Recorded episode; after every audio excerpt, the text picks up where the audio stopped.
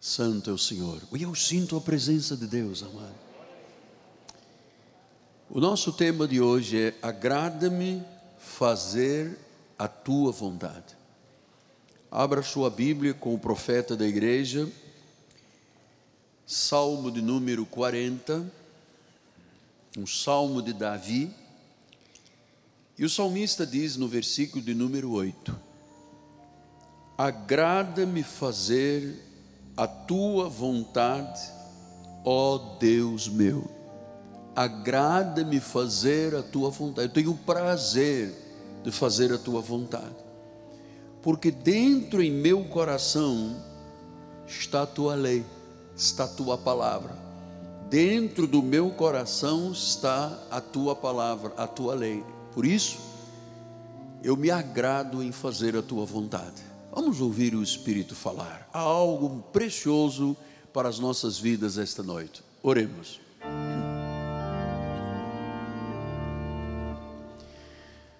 Senhor Jesus Cristo, mais uma vez, eu Pai, publicamente, eu quero expressar a minha gratidão, o meu louvor, a minha adoração o meu reconhecimento da grandeza, da magnificência e da soberania de Deus. Obrigado, Senhor, pelo milagre que operaste maravilhosamente na minha vida.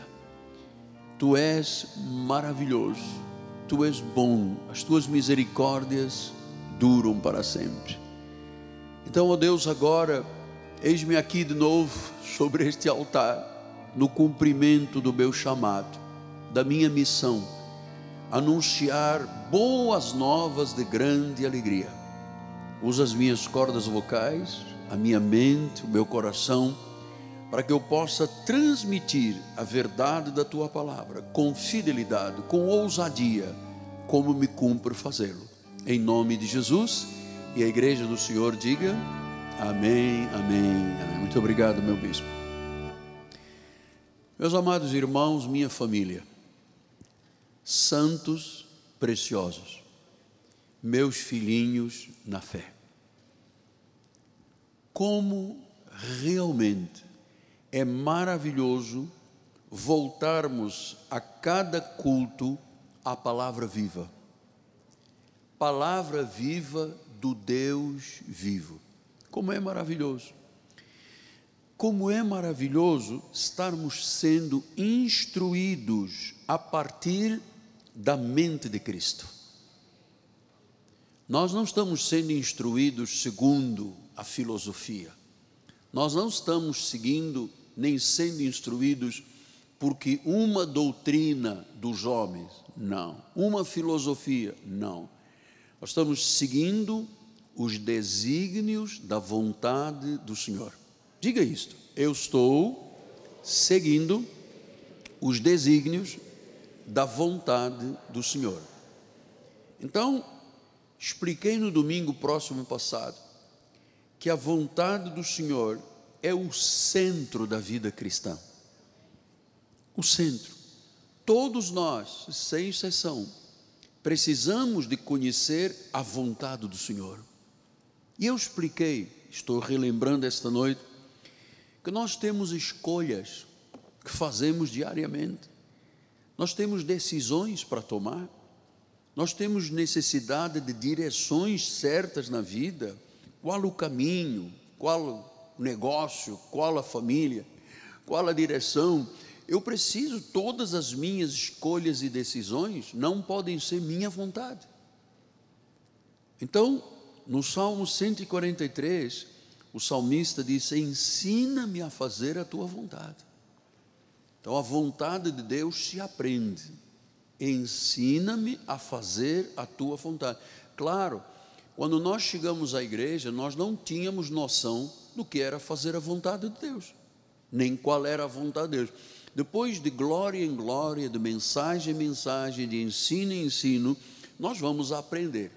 E o salmista diz: ensina-me a fazer. Não é apenas a conhecer, é a fazer.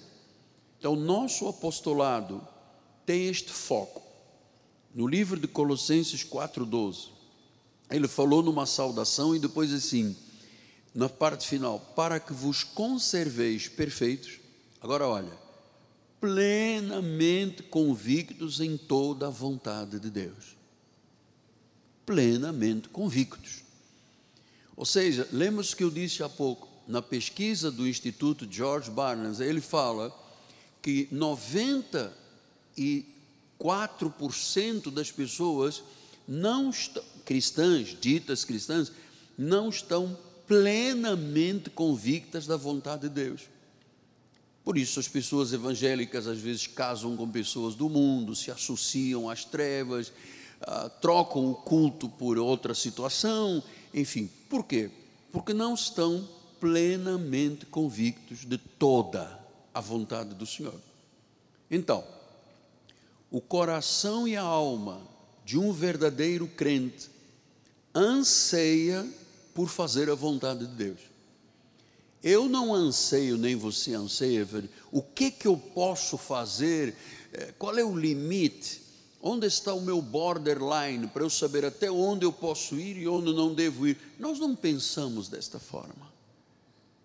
Nós ansiamos, como o salmista Davi ansiou, Senhor, agrada-me fazer a tua vontade, ensina-me a fazer a tua vontade. Então, esta é a essência,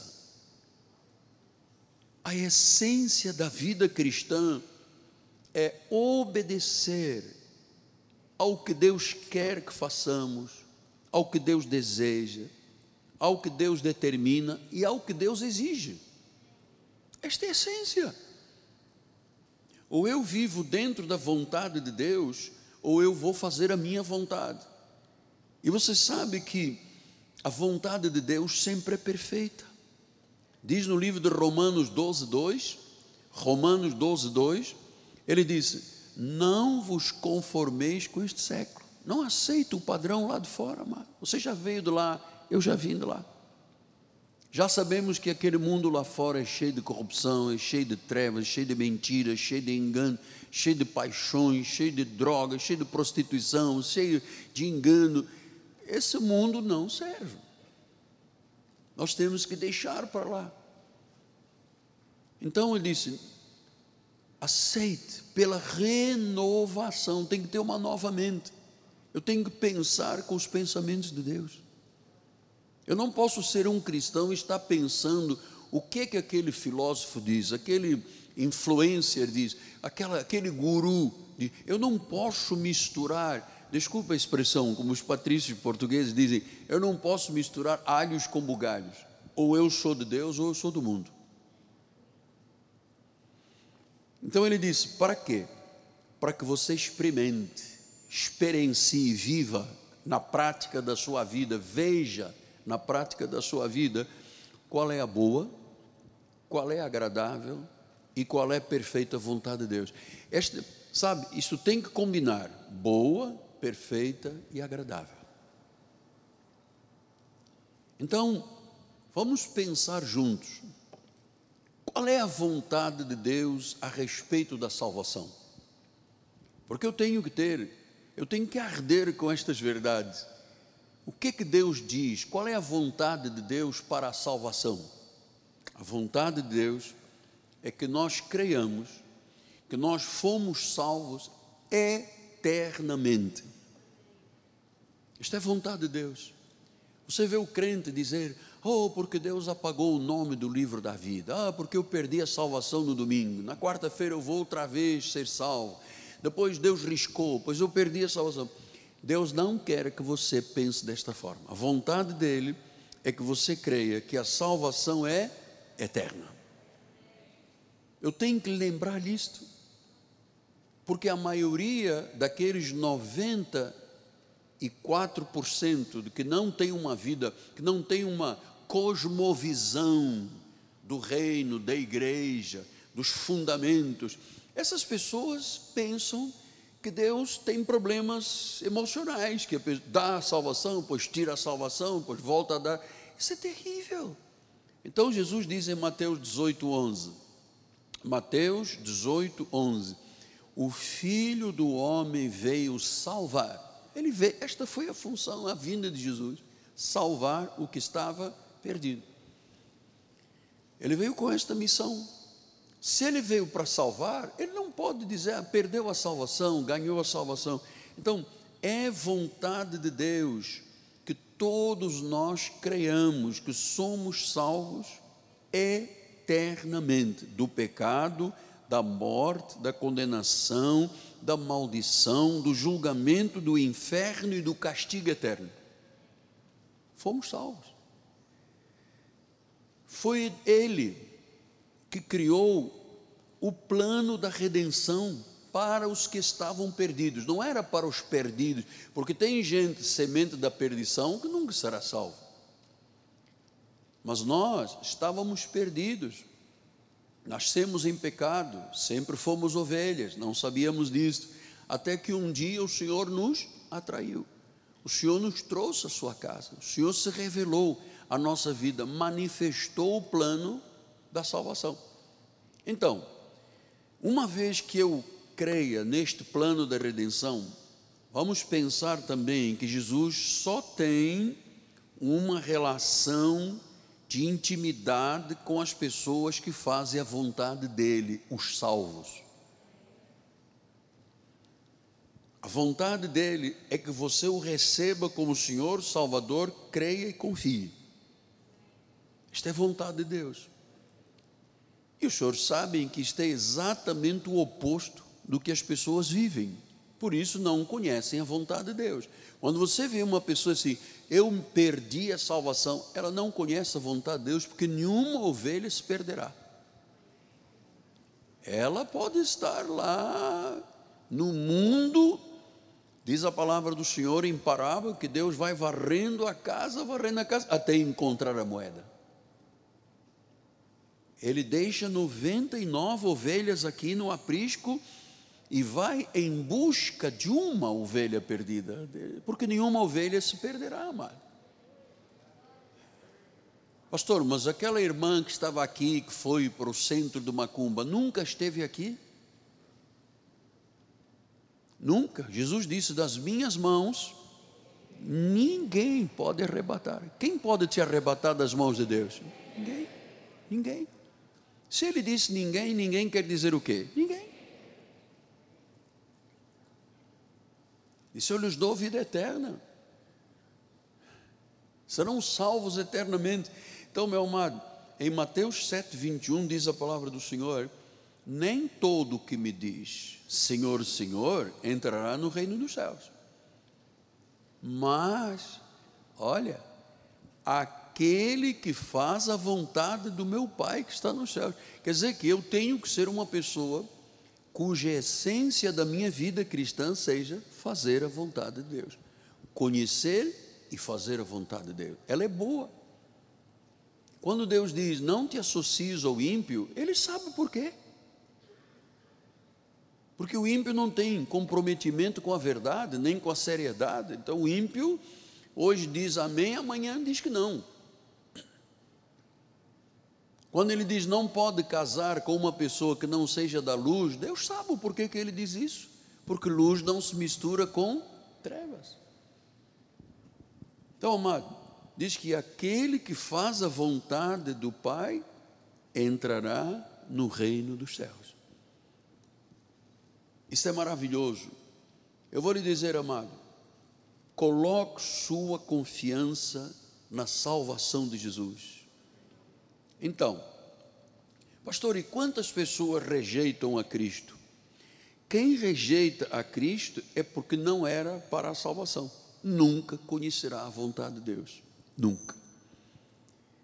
E quando estamos tratando de vontade de Deus, estamos dizendo, crendo que Ele nos salvou eternamente, é porque vontade de Deus tem a ver com casamento, tem a ver com carreira, tem a ver com negócios, tem a ver com decisão. Então, eu tenho que conhecer a vontade, fazer a vontade, sabendo que eu sou salvo. Não é salvo para depois desconfiar da vontade de Deus. Eu sou salvo para confiar na vontade de Deus. Veja o que, é que disse em 1 Coríntios 9, 2, 9, desculpa, 2, 9 nem olhos viram, nem ouvidos ouviram. Eu gosto muito desse versículo, sou apaixonado por esse versículo. É um versículo do profeta Isaías: Nem olhos viram, nem ouvidos ouviram, nem jamais penetrou no coração humano, não tem ideia do que é que Deus tem preparado para aqueles que o amam, para aqueles que são salvos, para aqueles que acreditam na salvação eterna. O que que Deus tem preparado para a tua vida, para a minha vida? O que que Deus preparou? Eu gosto muito também de Jeremias quando ele diz: Eu é que sei. Eu é que sei que planos eu tenho a vosso respeito, são de paz, não são de mal, para vos dar o fim daquilo que o teu coração deseja. Quer dizer, Deus põe vontade dele no meu coração e ele diz: Eu faço essa vontade. É dele. É boa, é perfeita, é agradável. Então, meus amados, a vontade de Deus começa pelo conhecimento da salvação, a segurança da salvação. Eu, há muitos anos atrás, tinha aqui um púlpito que tinha três S's: salvo, sempre salvo. Aí eu comecei a ensinar a igreja: filho, sempre filho, ungido, sempre ungido, amado, sempre amado. Então, esta compreensão é o que eu lhe digo. Desculpe eu estar repetindo, mas eu tenho que lhe dizer: apenas 6% daqueles que se dizem evangélicos no mundo tem uma visão ampla. Eu estou falando cosmovisão, uma visão ampla.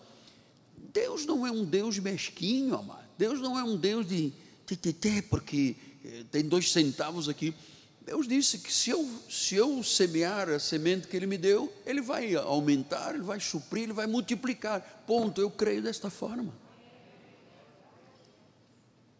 Eu creio desta forma. Eu tenho uma visão uma cosmovisão ampla da nossa eleição, da nossa predestinação, da segurança da salvação. Pouca gente tem esta, esta visão, amado. Segundo lugar, eu creio que é vontade de Deus que você entenda o que é ser cheio do Espírito Santo. No livro de Efésios 1,13, ele diz assim: Em quem também vós, depois que ouvistes a palavra da verdade, tem que ouvir a palavra da verdade. Pastor, mas tem um lugar que fazem muitas coisas, mas não tem palavra da verdade, não há salvação. É muito triste, não é, doutor? É muito triste a pessoa estar num lugar e ser fiel dizimista e contribuir para a obra, está, mas não ouvir a palavra da verdade, não ouvir o evangelho da salvação. Então diz que quando se ouve a palavra da verdade, o evangelho da salvação, tendo nele também crido, porque eu só posso crer depois de ouvir a palavra da verdade.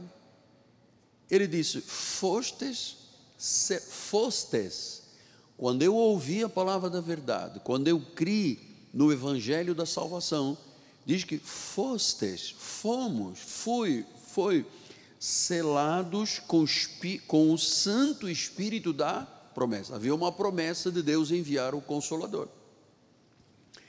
Então, pastor, o que quer dizer este selo do Espírito Santo? Selado no Espírito Santo é exatamente o mesmo fundamento de batizado no Espírito Santo ungido, selado, revestido, transbordante, é a mesma palavra. Por isso, Paulo em Efésios 5,17 diz: Por essa razão, não vos torneis insensatos, mas procurai compreender qual é a vontade do Senhor. Versículo 18. E não vos embriagueis com vinho, no qual há dissolução, mas enchei-vos do Espírito Santo. Então, hoje você tem que saber isso. Encher do Espírito Santo. Eu me encho do Espírito Santo? Com isso, apóstolo, que quer dizer encher do Espírito Santo? Quer dizer, ter uma vida controlada por Deus, pelo Espírito de Deus. Esta palavra encher vem do original grego perao. Esta palavra é no sentido de ter controle. Sabe, se você já viu um barco à vela, quando são içadas as velas, o timoneiro procura a direção do vento para que o vento encha aquela vela de pano, agora tem velas especiais de nylon, e empurre o barco e faça o barco ir adiante. Tem provas olímpicas de vela, é uma coisa muito linda. Então, é, quando eu digo, enche, quando eu não, a palavra diz encheve do Espírito Santo, é como ter, é um sentido de controle, controlado pelo Espírito, é como ter velas cheias e o barco navegar a alta velocidade. Porque há pessoas que são cheias de tristeza, outros são cheias de furor, diz a Bíblia Sagrada, outros são cheios de ira, outros são cheios de temores. Mas a Bíblia diz: nós temos as velas cheias né? e o Espírito nos enche para a nossa vida ir adiante. senão o barco fica parado, senão a vida não vai. Então, somos cheios do Espírito Santo, ou seja, dominados pelo Espírito, dominados pela, ver, pela verdade de Deus. E quando isto, estas verdades me dominam, significa que as minhas velas vão receber o fluxo de Deus e a minha vida vai adiante. Nós somos dominados pelas verdades de Deus, nós somos desejosos. Nada de Deus pode ficar obscuro, escondido na nossa vida. Se eu tenho o controle do Espírito, significa que as minhas velas estão cheias e o vento está soprando e o barco vai adiante. É isso que Deus quer dos seus filhos. É isto. Nós já somos cheios do Espírito Santo, nós já somos templo do Espírito Santo, o Espírito de Deus habita em nós, mas há um momento em que eu tenho que me encher, ou seja, as minhas velas, o controle de Deus, a vontade de Deus, a sabedoria de Deus, a capacidade de Deus estão na minha vida, impulsionando a minha vida. É isso que significa encher-vos do Espírito Santo. Nós, para a salvação, já fomos selados, já fomos revestidos, já fomos ungidos. Agora, é, Quantos crentes têm as velas cheias, a vela do barco e o vento de Deus está soprando e levando adiante? 94% têm as velas murchas. 6% são pessoas que se encheram do Espírito Santo, procuraram a verdade, querem viver a verdade. Então, quando a vela infla, e eu já, na minha juventude, eu fiz vela num snipe, né? tem o timoneiro e tem a pessoa que comanda o barco. Então, há momentos que você tem que trocar as velas para o vento soprar de novo para o barco. Isso é muito lindo. Assim é a vida espiritual com Deus. Eu preciso estar dentro do fluxo de Deus, eu preciso estar dentro da vontade de Deus, eu preciso que o vento de Deus sopre para a minha vida ir adiante. Pastor, e como é que uma pessoa que tem as velas do seu barco infladas e o vento está soprando, como é que ela vive? Olha, versículo número 19, Efésios 5, 19. Vai falar em salmos, vai entoar louvando do coração o Senhor, com hinos, com cânticos espirituais, versículo 20 vai dar sempre graças a Deus por tudo, a nosso Deus e Pai, em nome do Senhor Jesus Cristo. Ou seja, esta pessoa está transbordando de Deus. É muito lindo ver uma pessoa que se enche, né, que vem à igreja, Senhor, fala-me hoje, eu vou cantar, vou louvar, vou bendizer, vou ouvir a palavra, vou praticar a palavra. Esta é a pessoa que se enche, que Deus realmente controla a sua vida. E claro, os comportamentos de quem é controlado Espírito, pelo Espírito Santo são comportamentos que realmente mostram que a pessoa é dominada pela palavra,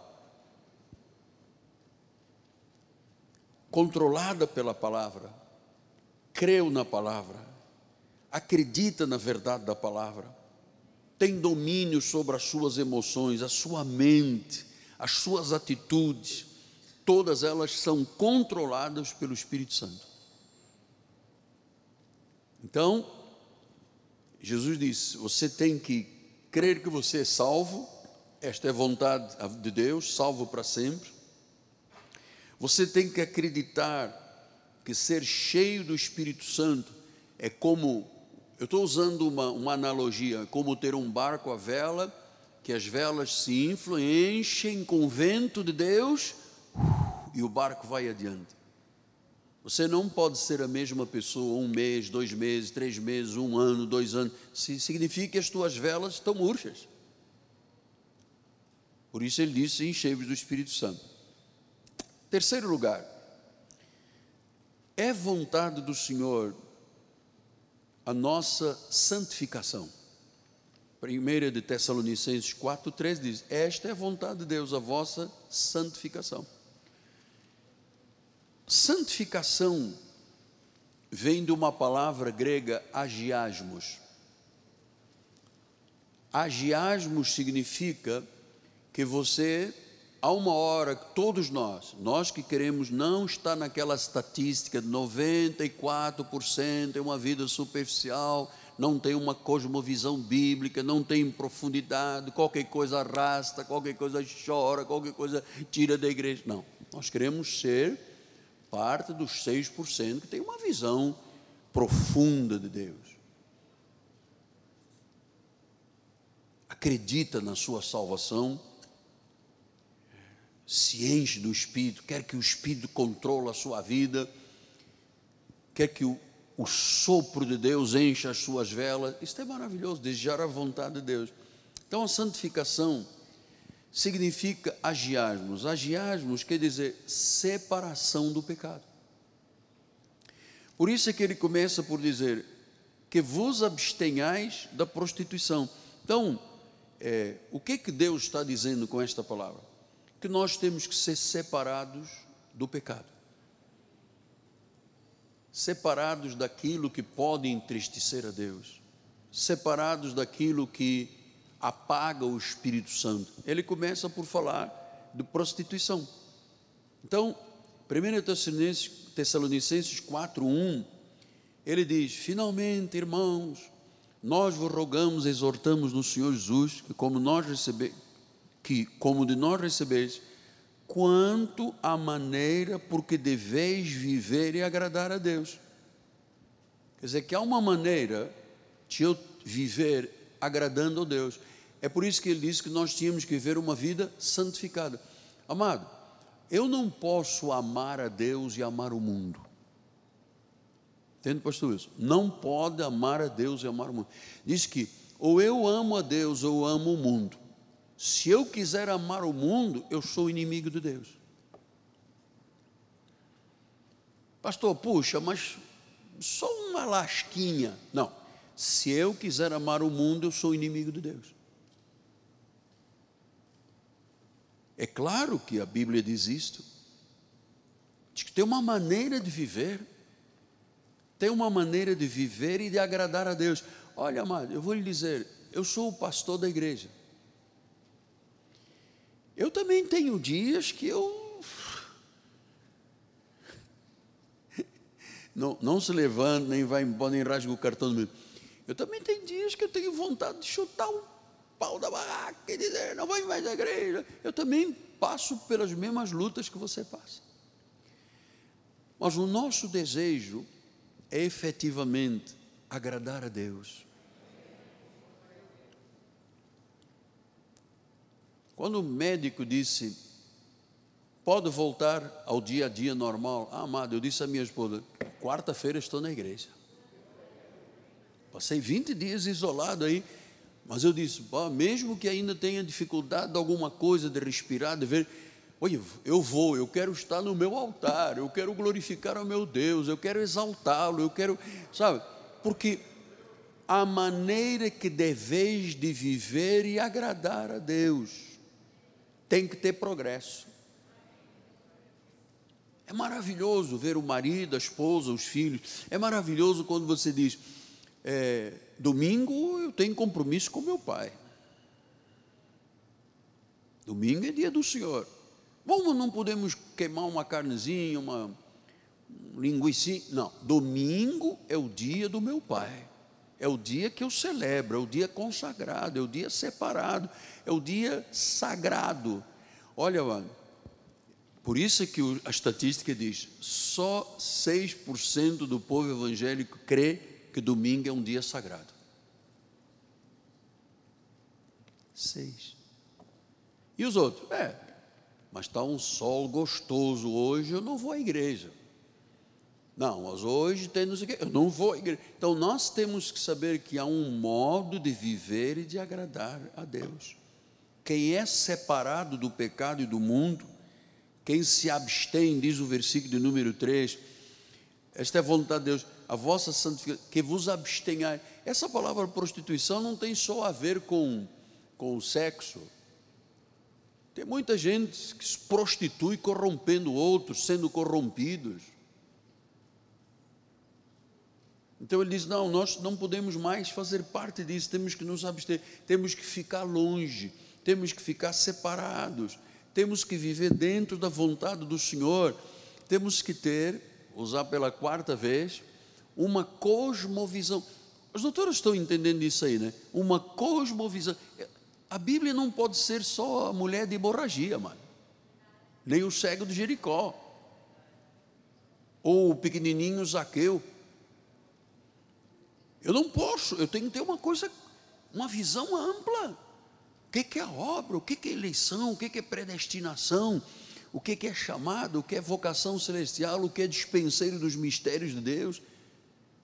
E para eu encher a minha vida com isto tudo, amado, eu tenho que me separar do mundo. Eu tenho que ter vida de oração. Senão não cabe, não comporta. Então, o crente em Jesus Cristo não tem paixões do mundo. Nós já tivemos todos. Pastor, mas e beber? Quanto a beber? Já bebemos tudo que tivemos que beber ou tínhamos que beber. Pastor, mas não, já fizemos tudo. Amado, nós já temos uma prova inconteste de que a nossa vida do passado não era uma vida muito agradável. Puxa, qual é, qual é o prazer de uma pessoa que, que bebe uma garrafa de bebida alcoólica porque está curtindo uma tristeza, ou porque está muito alegre, cheirar uma cocaína. Mas isso aí não tem mais nada, nós não temos mais nada a ver com o mundo. O mundo tem os seus prazeres, o mundo se dá bem, por isso ele disse: cada um de vós saiba possuir o próprio corpo em santificação. Então, a minha vida, o meu corpo é templo do Espírito Santo. A tua vida, o teu corpo é templo do Espírito Santo. Então, amado, é, 1 de Pedro 4, 2, olha só o que Pedro diz: para que no tempo que vos resta na carne, não já não vivais de acordo com as paixões dos homens, mas segundo a vontade de Deus. Então, hoje o que importa, a essência da tua vida e da minha vida, é aquilo que nós fazemos para Deus. Porque a vida é curta, passa rápido. Nós voamos. O que resta é dizer: o tempo que te resta na carne, não viva de acordo com as paixões, faça a viva segundo a vontade de Deus. A vontade de Deus é boa, é perfeita e agradável. Agora, se alguém se diz cristão e rejeita estas verdades, ela não está rejeitando o pregador, ela está rejeitando a Deus. Por isso, Tiago, irmão do Senhor, ele diz: Sujeitai-vos, portanto, a Deus, resisti ao diabo e ele fugirá. Todas as vezes que alguém vive dentro da vontade de Deus, amado, o diabo não pode ter vantagem na vida dela pode. Quando você se sujeita a Deus, quando você diz como o salmista, oh, agrada-me fazer a tua vontade, porque dentro do meu coração está o quê? A tua lei. Não está o mundo. Qual é o prazer do mundo? São prazeres transitórios. São prazeres, atenção, quando você vê uma pessoa cheirando, fumando, crack, não sei o quê, ela vai dizer, isto aqui é uma maravilha, eu estou paraíso. Tem um prazer, mas há uma hora, amado, que a fatura vem, o troco volta, a conta chega.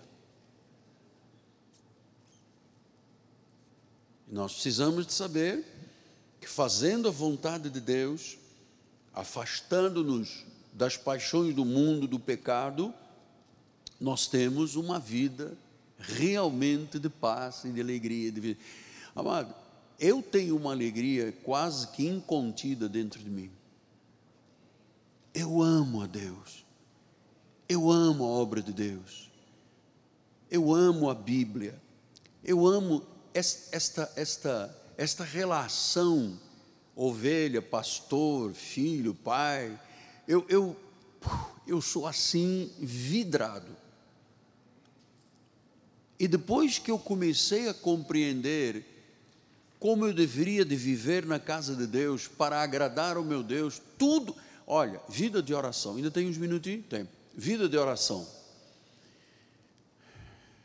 Quem pega dois cultos de domingo e fica aqui cinco horas e meia de pé, você pode imaginar como é que eu chego a casa no domingo à noite.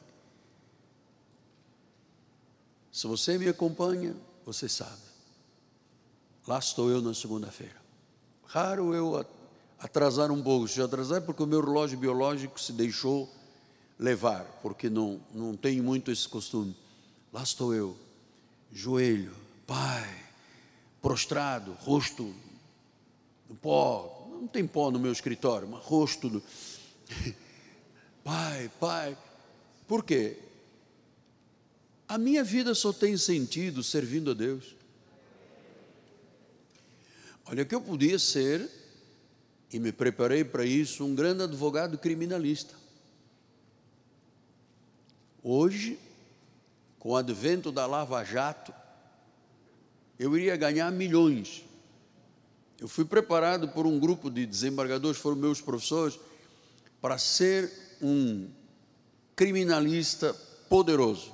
Tanto que eles me chamaram para trabalhar com eles. Eu disse: Mas esta é a vontade de Deus, pá. Criminalistas tem tantos aí, tantos advogados, pastores tem muitos, não, então eu, eu quero fazer a vontade do meu pai. Eu quero fazer a vontade do meu pai. O meu pai fez por mim o que ninguém poderia fazer. Eu estive dois anos em leitos de hospitais, fiz 20 cirurgias, tenho placas, parafusos, haste metálicos. Eu quase amputei uma perna, quase fui condenado pelo mundo. Amados, Talvez para muitos, só quem sente o cheiro dessa partida é que dá muito valor à vida cristã. Eu não trocaria nada desta terra. Poderia vir uma mina de ouro e diamantes pela vida da igreja. Jamais, jamais, jamais. Jamais. Jamais trocaria a vontade de Deus pela vontade de quem quer que fosse desta terra, ou quem quer que seja. Porque ela é boa, ela é agradável, ela é perfeita, os resultados com Deus são maravilhosos, são poderosos. Finalmente, eu tenho que saber a vontade de Deus sobre a minha salvação, sou salvo eternamente, eu sou cheio do Espírito, eu me encho do Espírito, as minhas velas estão sempre içadas e o vento de Deus está levando o meu barquinho, eu tenho a santificação como algo verdadeiro na minha vida, e finalmente, em breves minutos, eu tenho que ter um espírito de muita gratidão a Deus. Amados, se há uma virtude, com licença,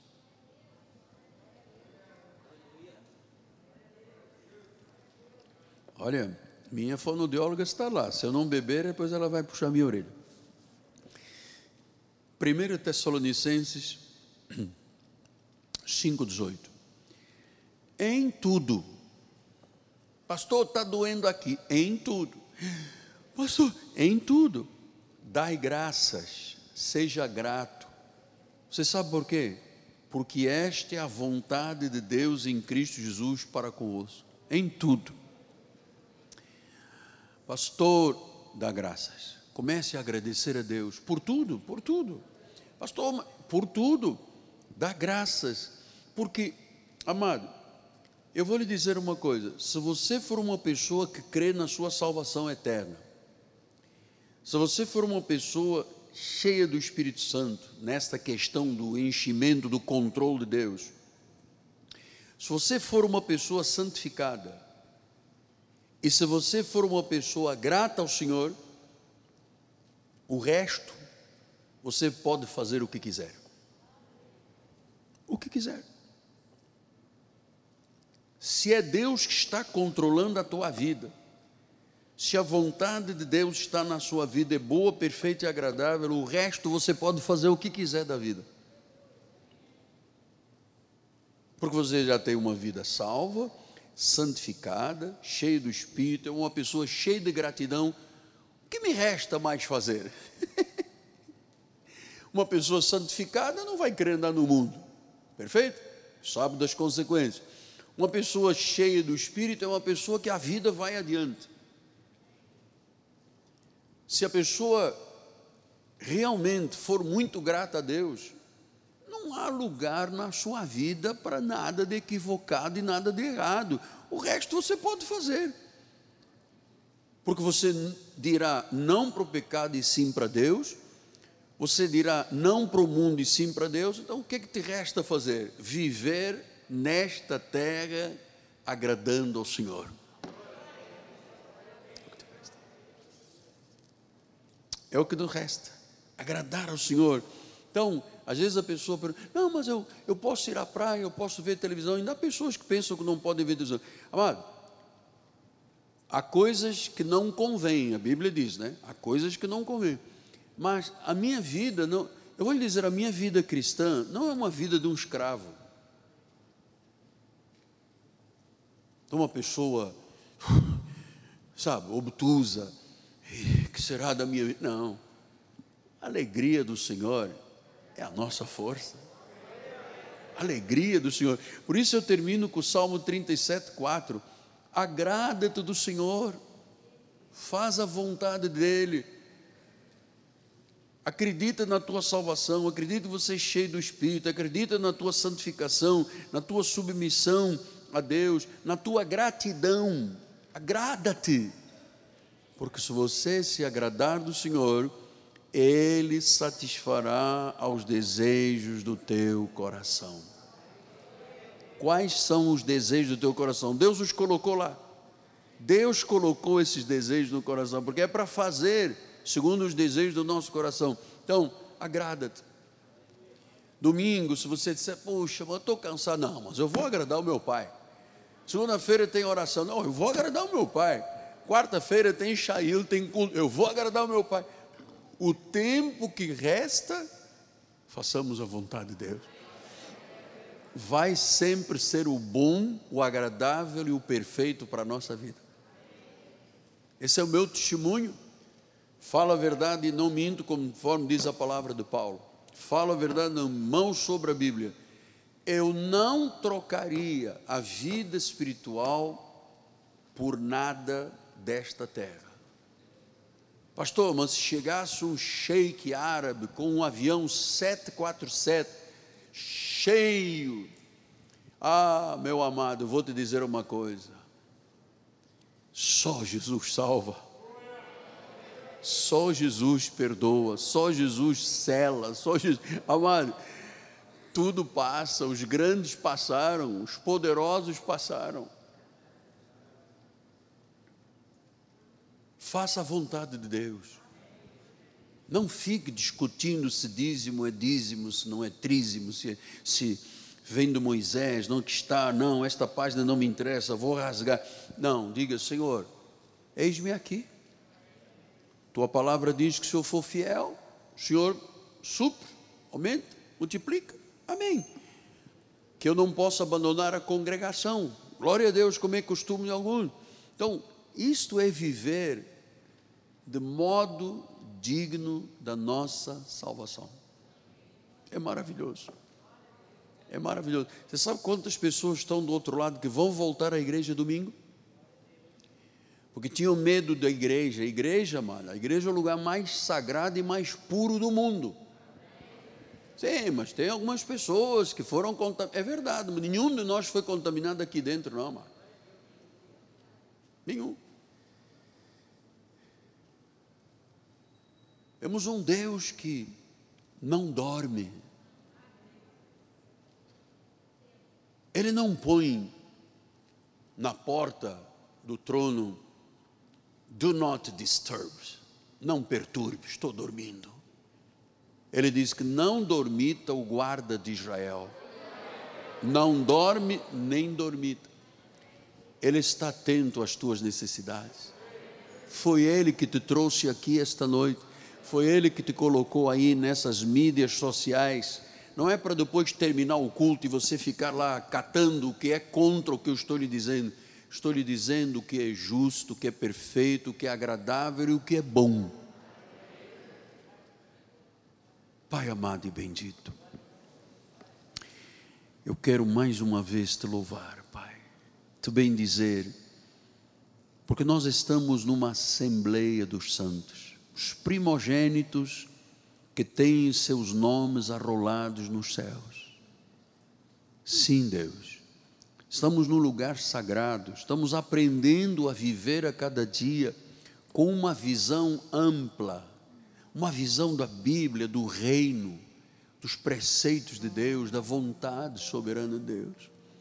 Por isso, Senhor, agora inspira cada homem, cada mulher, cada jovem, cada ancião, cada família a viverem de modo bíblico e cristão, para que desfrutem nesta vida do que é bom, do que é perfeito, do que é agradável. Assim, Senhor, eu abençoo cada família aqui representada, abençoo cada lar aqui representado, e sei, Senhor, que as velas dos barcos estão agora infladas, Pai, e que a vida vai adiante para a tua honra o teu louvor e a tua glória. E a igreja do Senhor diga: Amém, Amém e Amém. Graças a Deus.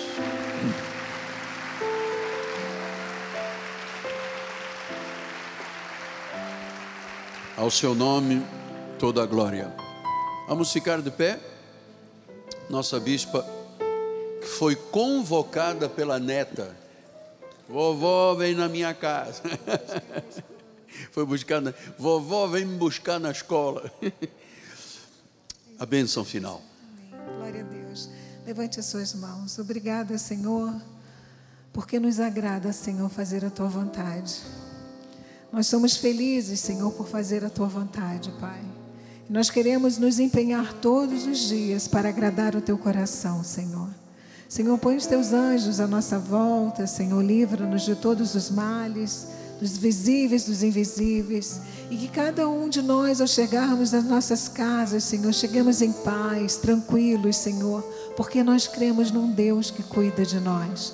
Nós cremos um Deus que tem toda a provisão, tudo aquilo que precisamos, Pai, e nós te louvamos por isso. Saímos daqui felizes, abençoados e gratos a Ti, Senhor porque nós somos teus filhos e tuas ovelhas. Graça e paz, tenha uma noite feliz e até domingo, em nome de Jesus.